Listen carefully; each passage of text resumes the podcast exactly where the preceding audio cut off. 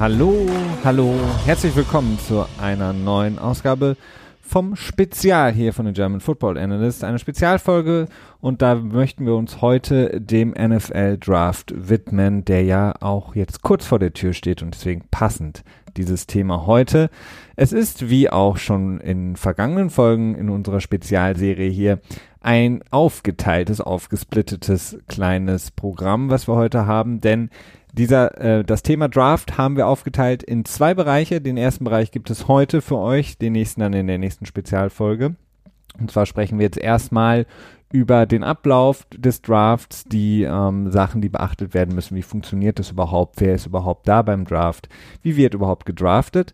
Und dann im nächsten Schritt schauen wir auf die Rookie Deals, die einen ganz, ganz besonderen Stellenwert haben in, in der NFL und auch in dem, was wir hier im Spezialsegment berichten möchten.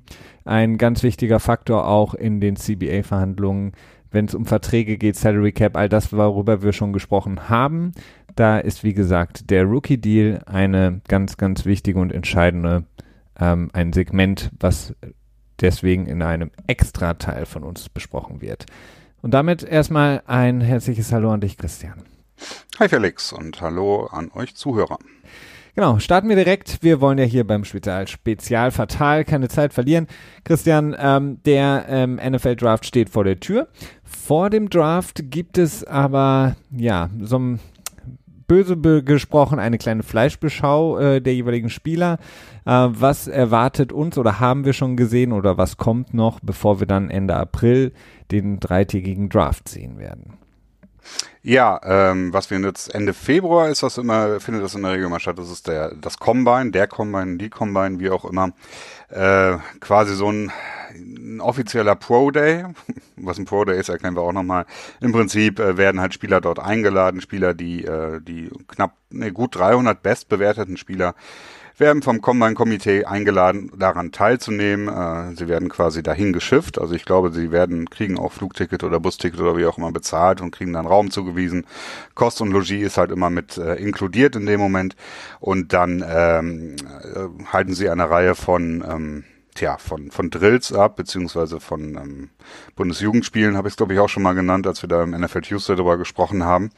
Und ähm, deutlich wichtiger dabei sind aber danach die äh, medizinischen Untersuchungen, wo dann etwaige Verletzungen begutachtet werden von den Teamärzten um das Draftboard zu finalisieren und natürlich dann auch die berüchtigten Gespräche, die dann mit äh, verschiedenen Front Office Leuten geführt werden wo, ähm, tja, wo der Charakter des Spielers äh, irgendwie äh, zählbar gemacht werden soll, also greifbar gemacht werden soll, damit dann die Teams ihre Draftboards ähm, ja, genauer äh, ausstellen können.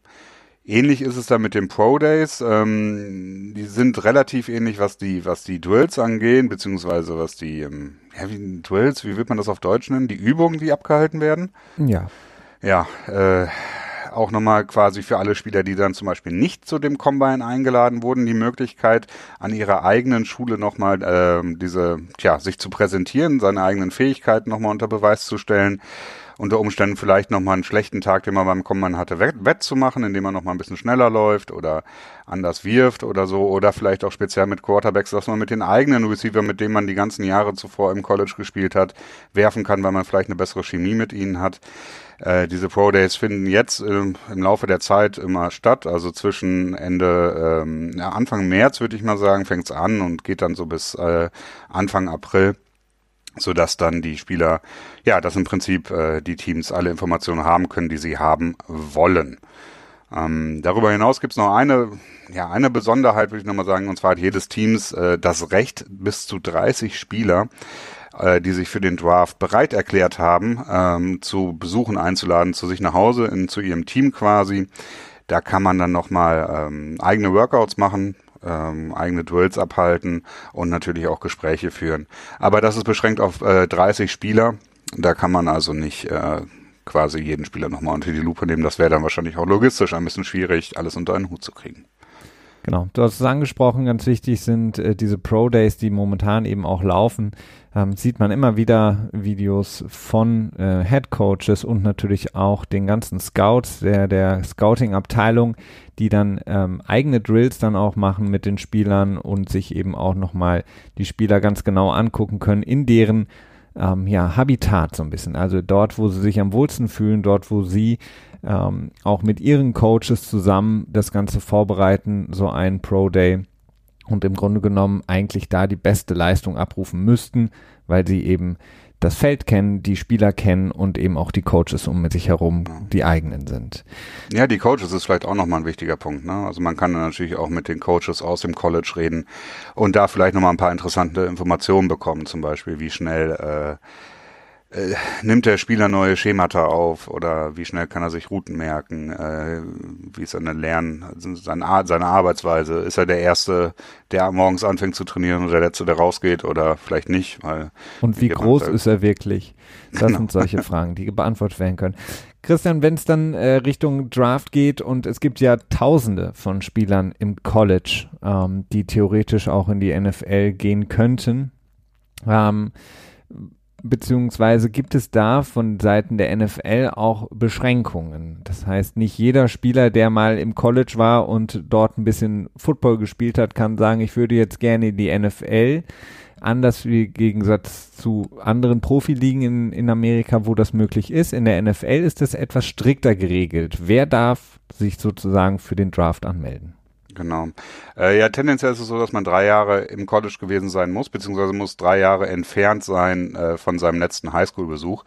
Das ist so eine Regel, die meines Erachtens eingeführt wurde, um so um Frieden zu halten zwischen der NCAA beziehungsweise dem College äh, und den Colleges im Allgemeinen und der NFL, damit man sich quasi das Talent nicht abgräbt. Denn äh, wir wissen ja alle, dass äh, die vier großen äh, Sportarten in den USA auch eine riesige Geldmaschinerie sind für die Colleges. Und das wollen die sich nicht abnehmen lassen. Deswegen drei Jahre muss man aus äh, der Highschool entfernt sein, damit man überhaupt in die NFL bzw. in den Draft hinein kann.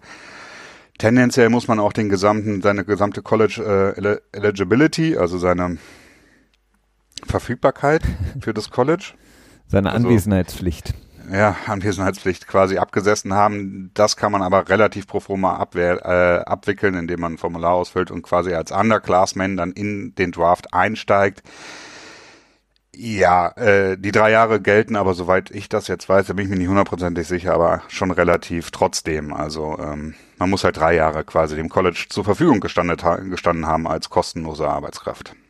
Genau. Ähm, natürlich viele, die sich mit dem NFL oder Entschuldigung, mit dem College-System auskennen. Das sind eben diese drei Jahre, dieses ähm, klassische, die Zeit, die man zumindest mal da gewesen sein muss. Äh, wie gesagt, Unterschied hier NFL zu anderen Sportarten, Profisportarten in Amerika, in denen eben ein Sprung in den Profibereich aus dem College oder sogar auch die Möglichkeit besteht, das College komplett zu überspringen. Das funktioniert bei der NFL nicht. Dann ist es soweit, Christian. Ende April der Draft. Äh, jedes Jahr, jedes Jahr startet es immer Donnerstag um 8 Uhr ähm, ähm, Eastern Time ist das, glaube ich. Ähm, mit der ersten Runde, die am Donnerstag immer dann abgehalten wird. Runde 2 ist dann freitags, oder nee, 2 und 3 ist freitags und die Runden 4 bis 7 am Samstag. Ähm, die Teams haben dann in der ersten Runde zehn Minuten Zeit und dann verringert sich das auch so ein bisschen, ich glaube sieben Minuten und dann fünf Minuten für die letzten Runden, in denen sie Zeit haben, Spieler zu draften.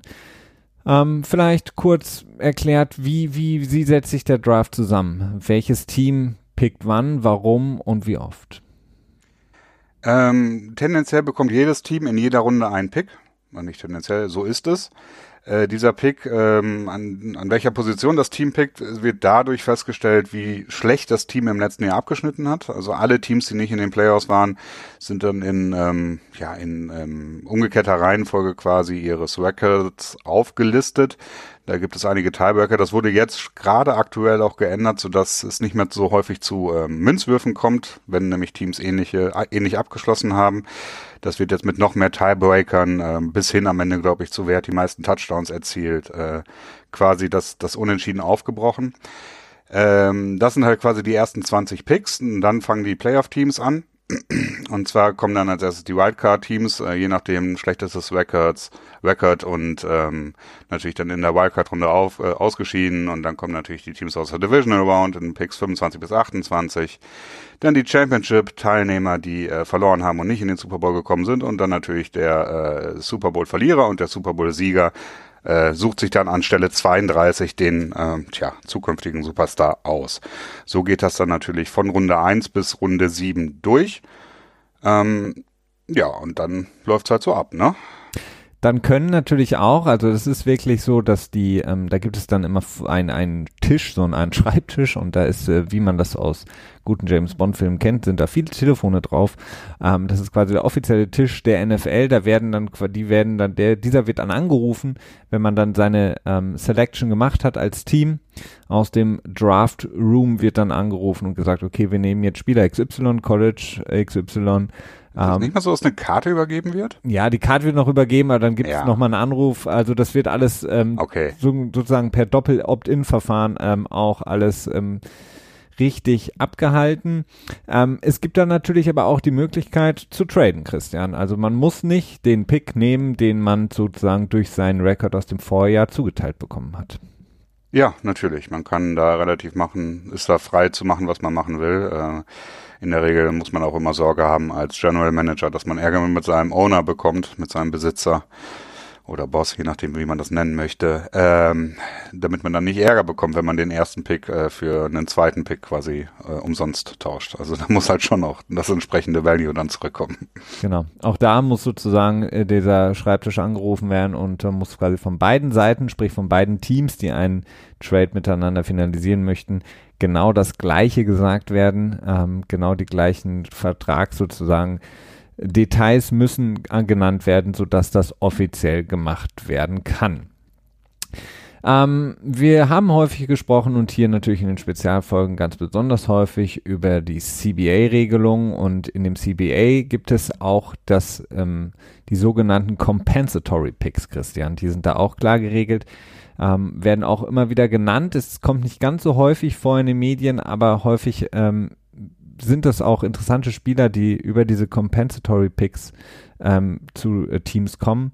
Was bedeutet es genau?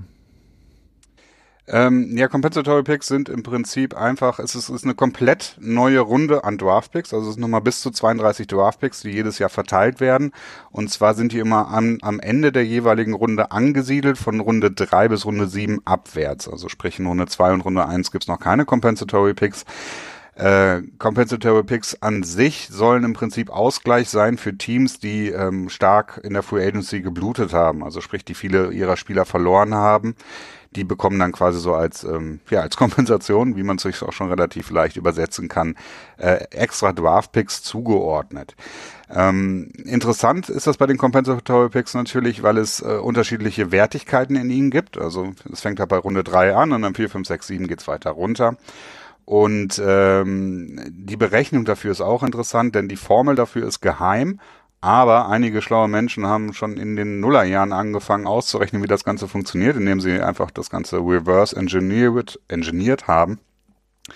Und so kann man mittlerweile relativ sicher sagen, dass diese Formel, also für die, für die Wertigkeit der Compensatory Free Agents, ähm, hauptsächlich auf dem durchschnittlichen Jahresgehalt des neuen Vertrages beruht, der dann der weggegangene Spieler unterschreibt. Sprich, ähm, wenn er 10 Millionen, 12 Millionen, 15 Millionen im Average per Year unterschreibt, ist er je nachdem wertiger. Es läuft dann darauf hinaus, dass am Ende äh, geschaut wird, welche, welches Team hat welche Spieler verloren, welche Team, welches und welche Spiele hat dieses Team dann unter Vertrag genommen. Sprich, es wird eine Tabelle mehr oder weniger aufgezeichnet und dann werden Spieler, die einen Wert haben von einer vierten runter als Compensatory Pick, äh, streichen dann im Prinzip äh, Spieler raus, ähm, die Viertrundenwertigkeit haben, die das Team unter Vertrag genommen hat. Mehr oder weniger und so weiter. Ähm, das Ganze läuft dann darauf hinaus und am Ende wird geguckt, was bleibt über und das sind dann die, die Draft-Picks quasi, die das Team zugeteilt bekommt.